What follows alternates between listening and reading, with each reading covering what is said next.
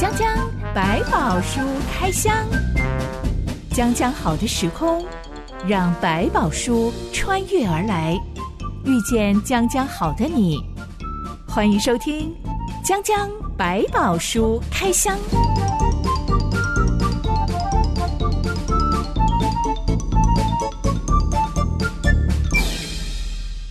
百宝书里有白宝，让知心和下板哥为你开箱来挖宝。Hello，我是知心。Hello，下板哥。有人说，每个人或多或少都有一些黑暗面。嗯、下板哥同意这句话吗？同意啊，只是你自己不知道。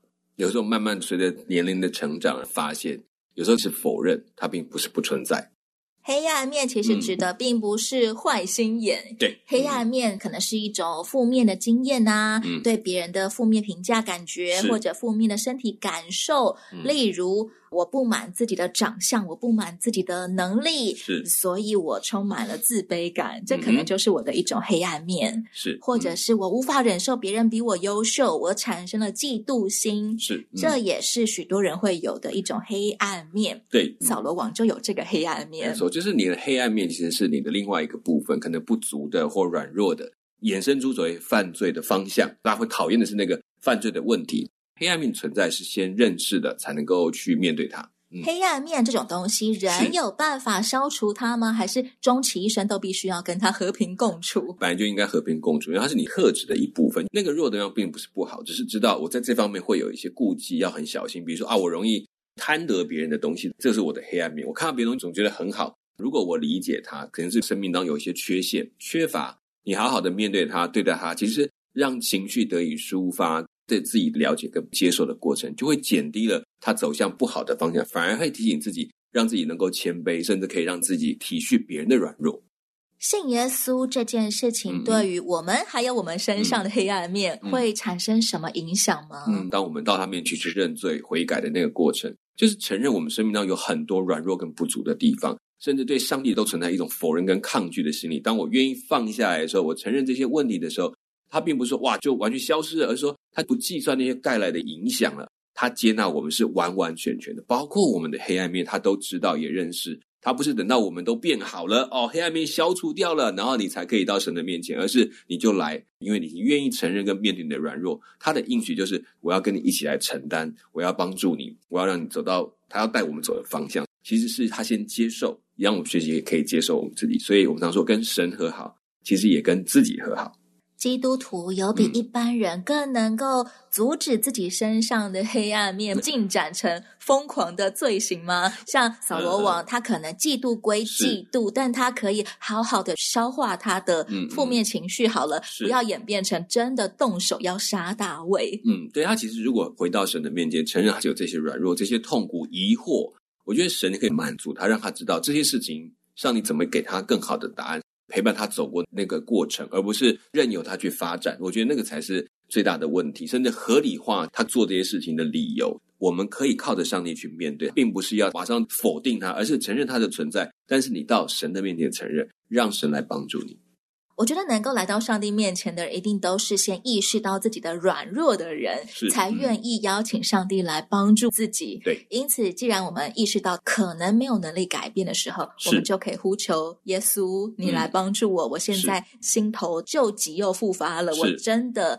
很嫉妒某人比我优秀，嗯、是我不想要让嫉妒变成我去作弊，我去剽窃他的成果，拿来当成我的优秀。嗯、求你帮助我，对，不只是拦着我不要犯罪，也帮助我能够看见我的价值，不再活在自卑当中，总是去嫉妒别人比我优秀。这才是真的，不止治标，同时也治本。对，开始去承认之后，哇，我有这么多的问题，好，自己很痛苦，又不想这样，也不想变成那个样子的。上帝在这条路上，不只是让我们觉得这个东西不好，他反而让我们去看见这个不好的后面，是不是在我们生命中有一个最根本的缺憾？我怕不够分量，我怕我没有做好某些事情，或者对我本质的不满意的部分被满足的时候，这个缺陷就不会被无限的放大。原来我已经可以被接纳了，我完全在上帝面前，他从来没有把这个事情放在一个重要的考量的里面，把这个标签帮我撕掉，整个人就可以自由了。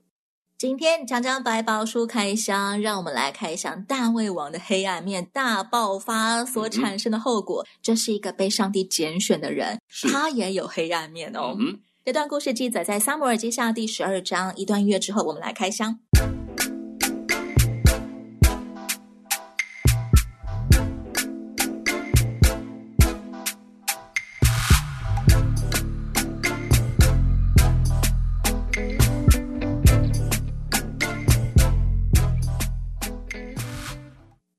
荒唐行径，从跟人妻上床到暗杀人妻的丈夫。从头到尾，上帝都看在眼里。嗯嗯，我觉得如果我是上帝，我大概会变成 典型的东方妈妈，某某某，连名 带姓的把他喊过来，臭骂一顿。你到底在搞什么东西？对，狠狠的打几板，这样子下去。嗯、上帝跟东方家长完全不一样，哎，是、嗯、他派了一个叫拿单的先知去跟大卫讲故事。上一回我们讲过了这段故事。简单说，把大卫比喻成一个有钱人，嗯、是把乌利亚比喻成一个穷人。嗯，大卫明明已经三妻四妾了，就像故事当中，有钱人他有牛羊成群，对，穷人乌利亚他就只有一个妻子，像故事里面他只有一只最宝贝的小羊，把他像儿女一样的养大。嗯，偏偏。有钱人要宴客的时候，不杀自己的牛羊，却杀了穷人唯一的一只小羊。是，当时候大卫听这个故事听得超级投入，一听到这个局面，立刻就暴怒说：“我指着永生的耶和华起誓，做这事的人该死，他必须偿还小母羊四倍，嗯、因为他做这事没有怜悯的心。”嗯哼，当时候所谓偿还人家四倍是一个公定的法律吗？嗯，可以说是加倍的分量。他认为这是一个刻意的罪行，不是只是一个不小心得罪人的方式，所以他是把它加到一个你是刻意犯罪，抢夺人家的财物，判四倍。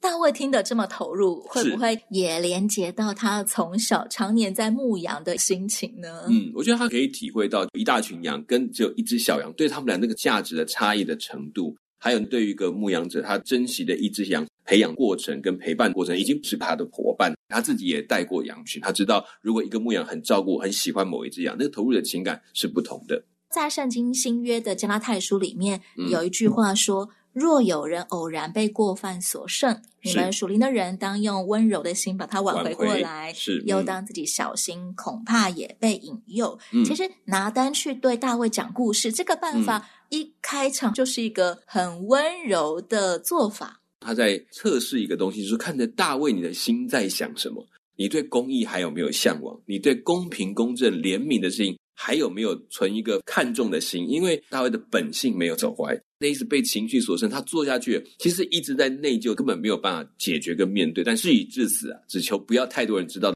那但是这边其实是要先确认。你知道你犯的错，你对这个事情有反应吗？他才能够接下来讲后面的话。这是出于上帝的意思，还是拿单作为大卫的好朋友，嗯、大概挺了解大卫的脾气而想出来的办法呢？我觉得上帝在小玉他去跟大卫讲的过程当中，就已经把整个方式告诉他，你就用这个故事告诉他，再说出最重要跟他责备的话。嗯、很高明的沟通办法耶！嗯、包括上帝也想再一次确认大卫的心。为什么圣经要我们用温柔的心去挽回犯错的人，嗯、而不是像一个东方家长 怒气冲冲、连名带姓的把他骂一顿？对，所以温柔的心里面明白说，我们不是带着一个好像我是审判者，把你判到死啊，把你疮疤挖出来。挖疮疤的过程其实带着是恨意的，对对方的不满是我要把你整死的。但是维权是盼望对方能够走回正路，先相信他是一个乐意向善的人，乐意要走回正路的人，才会用这种比较迂回的方式是。让他慢慢的理解说，哦，他是错，他愿意走悔改的路，不是被激到恼羞成怒。你知道，有时候气到一个极点，好啊，那我就是这样啊，不然你要怎样？所以有些时候，我们家长骂的太重、骂过头的时候，他就干脆，反正我就扶不起嘛，反正我就是烂嘛，那我就烂到底给你看。反而可惜了，这个过程是让人意会到，你也喜欢好，你也喜欢怜悯，那你要不要走回怜悯的路？这么说，当我们刚开始犯错的时候，其实上帝也是这样子看待我们的嘛？上帝仍然相信我们是一个秉性善良的人，嗯，希望我们回到原本美好的那一面，不要任由自己的黑暗面继续猖狂的发作出来。嗯，希望上帝都保持一个给机会的方式，包括你看扫罗的路程，其实一路上上帝给他非常多的机会，即便很愤怒的讲，总没有立刻的处理，总是再给他一次，再给他一次，一直到他。没有办法回头，甚至连我们自己眼中看为的恶人，上帝都有给他的时间方法。最终极的审判，公义的部分是逃不了的，是不会改变的。那至少在这个之前，他用各种方式引人走回正路，这都是上帝他最根本的心意。难怪圣经爱的真谛第一句话就说：“爱是恒久忍耐，忍耐又有恩慈。是”我听基督徒开玩笑说，结过婚的一定知道什么叫做爱是恒久忍耐。是，我们这是一种彼此的学习，不能说单方面，两方面都是很多地方要重新去认知跟接受的。拿单一发现，大卫话对重点了，因为大卫怒火中烧，嗯、他立刻接话说：“你就是那个人。耶和华以色列的上帝如此说：我膏你做以色列的王，我救你脱离扫罗的手，我将你主人的家业赐给你，将你主人的妃嫔交在你怀里，又将以色列和犹大家赐给你。若还嫌少，我也会如此这般加倍赐给你。你为什么藐视耶和华的命令，做他眼中看为恶的事呢？”你用刀击杀赫人乌利亚，又娶了他的妻子为妻，借亚门人的刀杀死他。现在刀剑必永不离开你的家，因你藐视我，娶了赫人乌利亚的妻子为妻。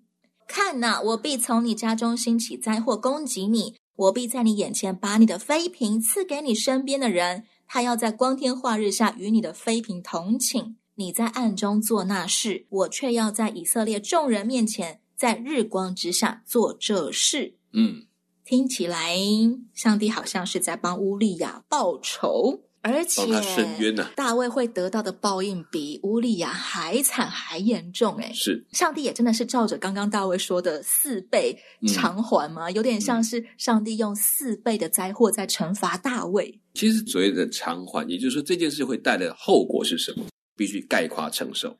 这是一个自然律吗？当我们这样犯罪，以刀剑相对，以恨意相对的过程，也会引发其他人的恨意，而且他可能会觉得这件事情是他个人之下。可是不要忘记，大卫是王，大家都看在眼里，没有不透风的纸。对，所以这件事情会影响他的家族看这件事情。学会这个方法，只要我要，我可以用各种方法取得。接下来刀剑争执啊，去抢夺，用各种方法就会出现在他们的家族当中。因为到时候只有一句话：你当初也是这样子，不是吗？怎么可以怪我呢？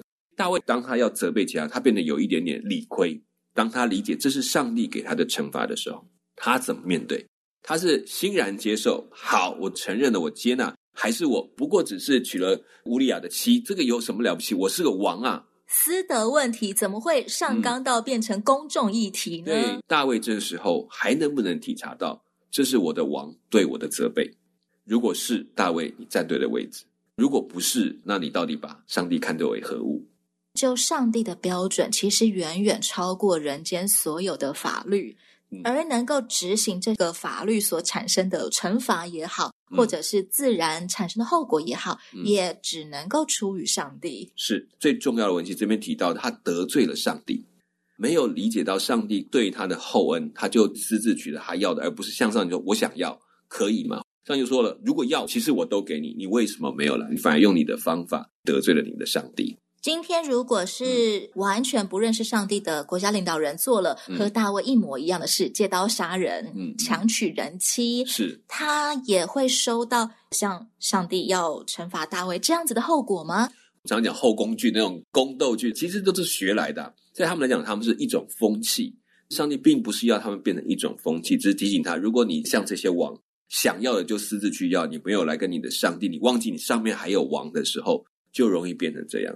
很久以前，我们在讲《世师记》的故事的时候，就讲过一个道理，叫做“篡位者人恒篡职”。是，大家都知道他的王位是篡位而得来的，嗯、大家也都会有样学样，觉得。我也可以如法炮制，哪一天这个王没有办法符合我想要的利益了，我也可以来篡他的位，最后就导致一个呃不停的恶性循环的状态，改朝换代的一个短命王朝。嗯哼，而相对的，我们看到哪一个王他能够在任超过二十年以上的，通常那就可以堪称是太平盛世。嗯，也可以去推理出来这个国家的文化。应该是比较健康的，是不要认为说哦，我是王家子弟，我是皇家，我的厚黑学就可以大量的使用。其实带过来的结果也会让一代一代都是用同样的方式，以为只有这个方式才能当王。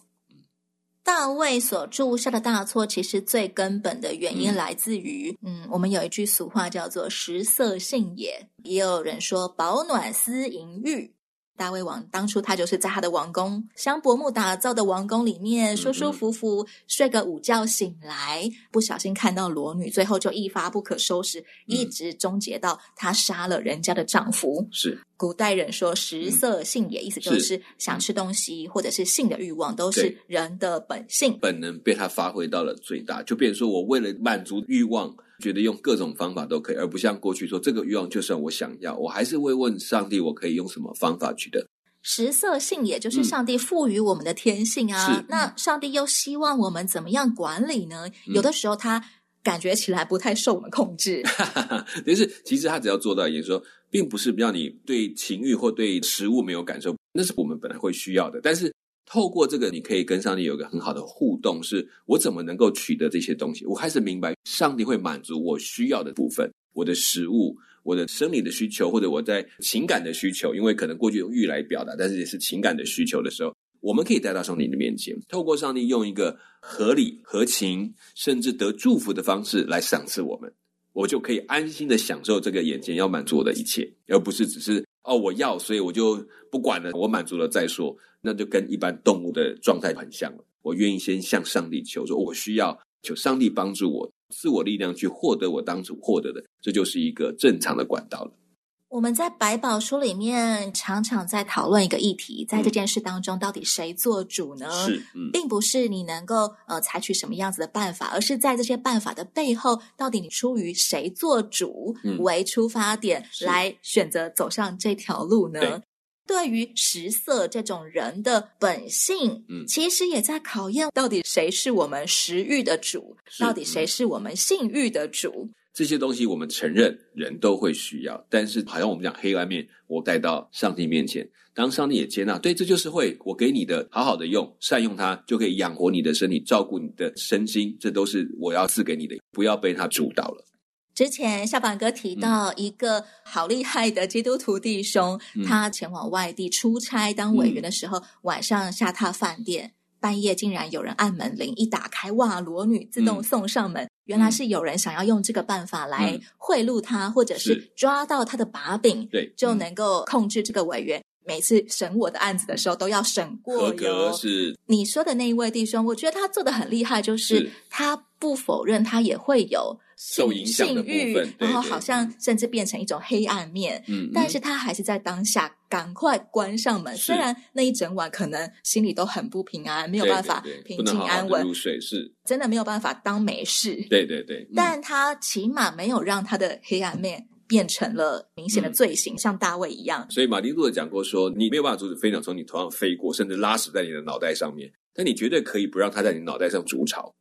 其实最简单的道理，有的时候也是最难的道理。嗯、关键在于我们平常生活在最小的事上，就要学习邀请上帝成为这些小事的主，嗯、才不会当偶然间一遇到一个意外，就像那位弟兄。一打开门，他完全不会料到，竟然裸女自动送上门。是，或者是像大卫，他完全不会想到，夕阳西下散个步，竟然看到裸女。对，然后就会让他搞得这么久。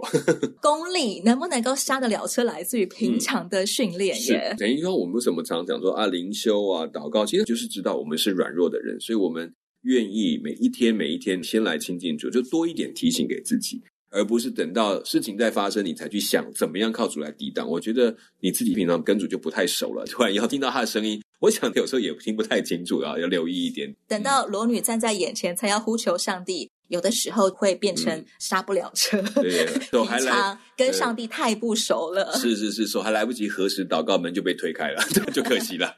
听过一个男牧师说，嗯、有的时候他经过一些呃声光广告，是。广告上面 model 对。女模特实在是穿的太露了，清凉了，是、呃、可能是广告手机，但她穿的超低胸，就是视线不知道往哪里摆的感觉。对，或者是路上的那种酒醋小姐啊，是促销小姐、嗯、会穿的超级火辣呀，嗯、很贴身的衣服。走在路上，有的时候真的就是不小心会遇到，啊、不小心会看到那个超大的看板，嗯、超大的胸部，在看板上。嗯、这个牧师说，他给他自己平常有一个心理预备的办法是。这个时候，我手上不管有任何有字的东西，我就赶快拿起来读。他说有一次，他就真的看到一个火辣美女看板广告，就是有各种搔首弄姿的姿势在那个电子看板上面做一个广告。对，他说他就立刻抓起手上有什么呢？只有一瓶矿泉水，他就开始读矿泉水的成分，从头读到尾，从头读到尾，从头读到尾。读到他觉得心情比较平复之后，嗯、他才觉得好，我可以哇继续下去。总是想了一个办法，每个人可能的处理方式都不一样。有的人就是看到了没关系，我看到了，但是我不帮他更进一步的想。那我觉得也是很不错的能力。但是也有人就是，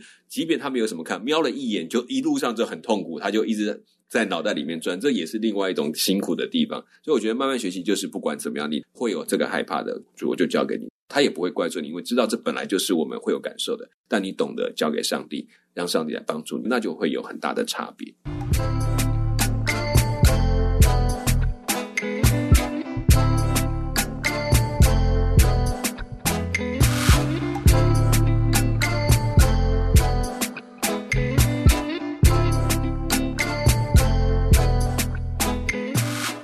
我们来聊聊上帝说他报应大卫两件事。嗯，一是从今以后刀剑必不离开你的家，意思就是你的家里永远有纷争、嗯、有冲突，甚至血光之灾，战争是发生在你的家里的萧墙之内。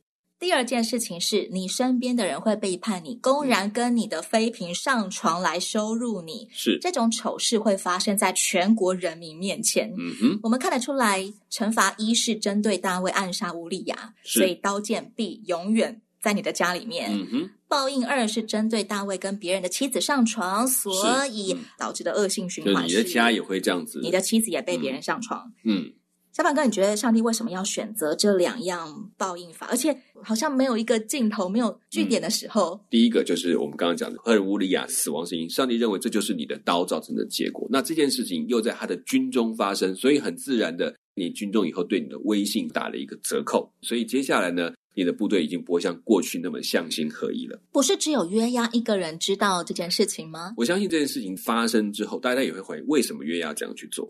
而约押又从哪里受了命可以做这件事情？尽管他没有讲白，干练的军队都知道这件事根本是一个错误。大卫居然没有去处理他，可见这件事情跟大卫绝对有关系。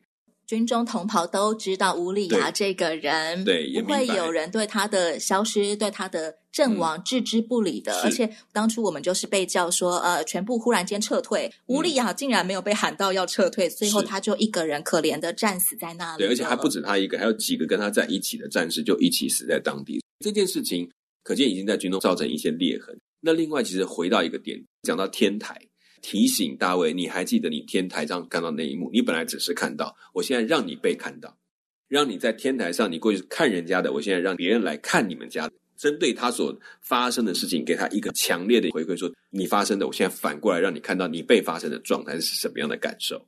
同时，也相当于是一种自然律，在大卫身边的人也会觉得，既然你可以上人妻，那我也可以上你的妃嫔，没有什么不可以的。大家都把这种道德教条抛一边，只要我喜欢，什么不可以呢？呀，没有错。大卫听完拿单转述上帝的这两大责备，立刻就说：“我得罪耶和华了。”嗯，这反应显出他还有得救。对，拿单其实捡了回一条命，因为你讲这种话都要冒被杀头的危险。以前撒母耳就是很害怕扫罗王会来让他掉脑袋，干脆躲起来了。幸好大卫低头认错了，没有像扫罗王当初被先知责备的时候，嗯、他只想解释我的动机很 OK 呀、啊，对对，你要帮我站台呀、啊，嗯、人民才会继续听我的啊。没错。